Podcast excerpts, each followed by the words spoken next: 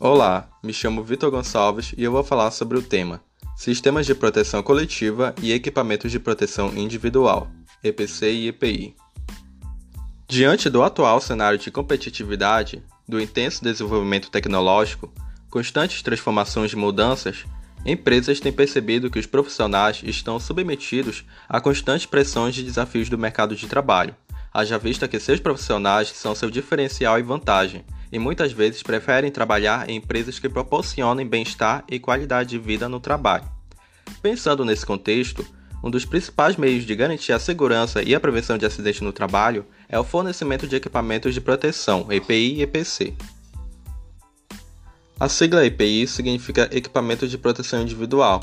É todo equipamento de uso pessoal destinado à proteção contra acidentes e doenças do trabalho, e o uso do EPI é uma exigência legal, prevista na norma regulamentadora NR06 do Ministério do Trabalho e Emprego.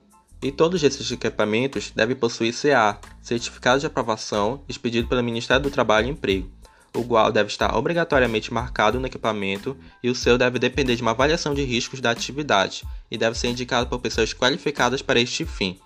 Na empresa, o responsável por esta avaliação e determinação é o SESMT, os tipos de EPIs que temos são os de proteção auditiva, como abafadores de ruídos ou protetores de auriculares, os de proteção respiratória, como máscaras de filtro, os de proteção visual e facial, como óculos de viseiras, proteção da cabeça, como capacetes, proteção de mãos e braços, como luvas de mangotes, proteção de pernas e pés, como sapatos, botas e botinas, e proteção contra quedas, como cintos de segurança e cinturões.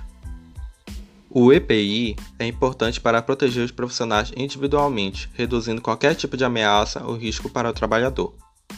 Os acidentes relacionados aos pés são, em sua maioria, ocasionados por queda de objetos pesados, cortantes, abrasivos ou mesmo projeção de produto químico. Em áreas onde existam tais riscos, é indispensável a utilização de calçado de segurança fechado. O tronco é uma das regiões mais expostas ao risco de acidente, principalmente projeções de partículas, e também nos trabalhos em altura. Nas áreas onde o risco de projeção de partículas no tronco é iminente, deve-se adotar o uso de aventais. Nos trabalhos em altura superior a 2 metros, deve-se utilizar cinto de segurança paraquedista. As mãos podem sofrer queimaduras por temperatura, química ou mesmo cortes lacerantes, abrasões ou mesmo amputações. Qualquer atividade que exponha as mãos a algum destes riscos deve ser executada com o uso de luvas, de acordo com as características de cada risco.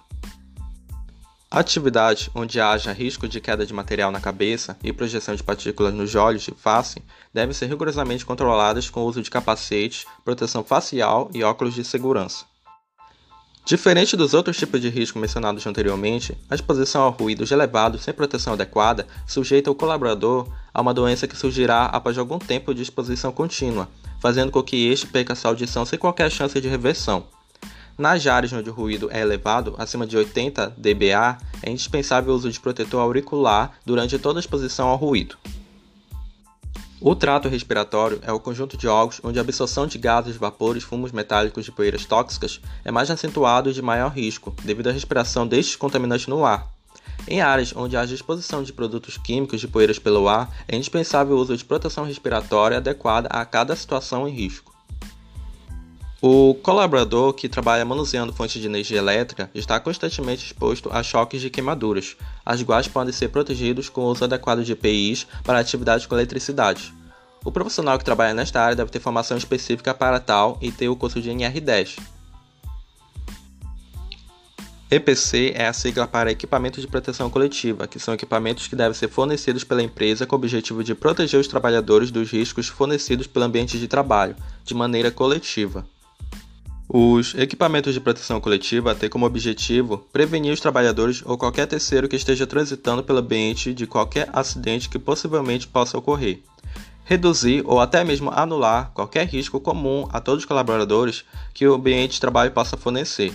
Por fim, minimizar perdas e aumentar a produtividade ao fornecer aos trabalhadores um local de trabalho mais seguro.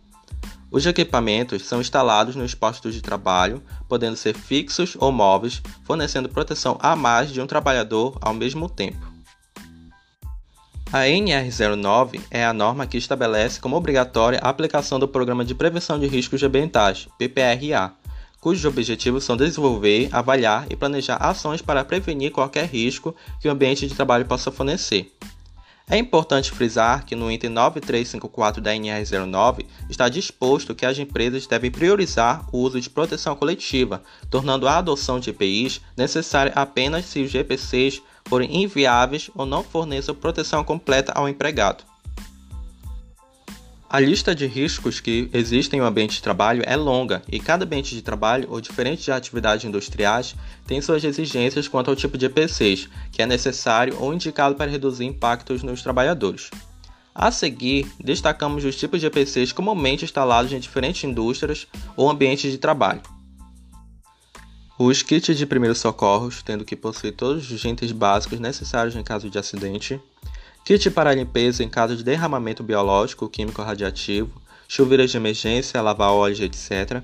Capela química, que deve ser usada em locais que se manuseiam produtos químicos, protegendo o operador de possível inalação da substância ou de alguma contaminação no ambiente. Exaustores, sistema de ventilação e de controle de temperatura. Devem ser utilizados em locais que o trabalhador é exposto a temperaturas elevadas em ambientes fechados. Redes de proteção, guarda-corpo e corrimão, usados geralmente em construções, evitam quedas dos trabalhadores e de objetos que possam atingir os mesmos. Detectores de fumaça e sprinklers, usados em qualquer local comercial, industrial, esportivo e etc., para situações de prevenção em caso de incêndio. Insolação acústica deve ser usada em caso de exposição dos trabalhadores a ruídos constantes que podem ser danosos à audição. Sinalização, cones, placas, etc usadas para sinalizar qualquer possível risco ao ambiente, como um buraco ou um piso escorregadio. Independente do ambiente de trabalho, é fundamental que no EPC seja regularmente verificada a manutenção, a efetividade, capacidade, economia e impactos gerados na saúde e segurança dos trabalhadores. É um serviço que deve ser realizado por profissionais especializados no EPCs. Conclui-se que, como qualquer outra medida preventiva, o uso de EPCI ou EPI reduz o número de afastamentos, evita multas, aumenta a produtividade e traz qualidade de vida ao trabalhador. Neste sentido, destacamos as principais vantagens que podem ser alcançadas com a sua implantação. O custo dos GPCs é mais baixo e suas medidas preventivas são de longo prazo pelo fato de serem instalados no local e ali permanecerem. Além de proteger os trabalhadores, protege também qualquer outra pessoa que por algum motivo esteja no ambiente em questão.